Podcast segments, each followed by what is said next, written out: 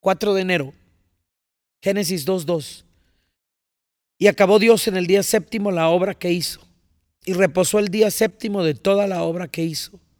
Este es un buen día para pensar en el reposo, en el descanso, porque es un día que es entregado a Él, un día escogido para el descanso corporal y para el entendimiento espiritual. Di conmigo, día de reunión, día de cesar de hacer. Eso quiere decir reposo, parar, parar para volver a empezar. El secreto del día del reposo no, no es el día, sino tenerlo a Él, a Jesús. Así todos tus días pueden ser días de descanso, de descanso espiritual, de descanso físico, porque descansas en lo que Él ya hizo. Pero el día de reunión, ese día descansas de todo lo demás para oírlo atentamente a Él.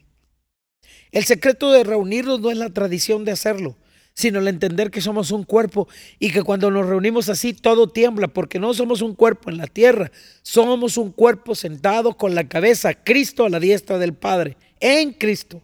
Ese es el secreto de reunión. Hay un poder en que todos reposemos y decidamos reunirnos a hacer una misma cosa con propósito. Porque Efesios dice que estamos sentados en lugares celestiales en Cristo, inmersos en Él, somos su cuerpo y su cuerpo es el que ejecuta.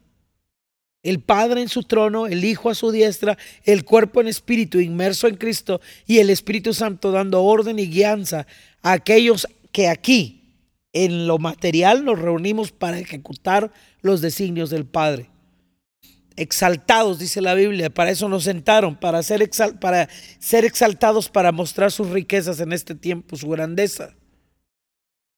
Para eso nos reunimos, para hacer real sobre la tierra la unidad del cuerpo con la cabeza en el cielo. El día que entendamos el sentido de corporativo, llegaremos a la unidad de la fe. Todos hacia un mismo lugar mirando, hacia un mismo propósito, reposo absoluto porque hemos conseguido dominio de todo nuestro ser y de nuestras áreas de influencia.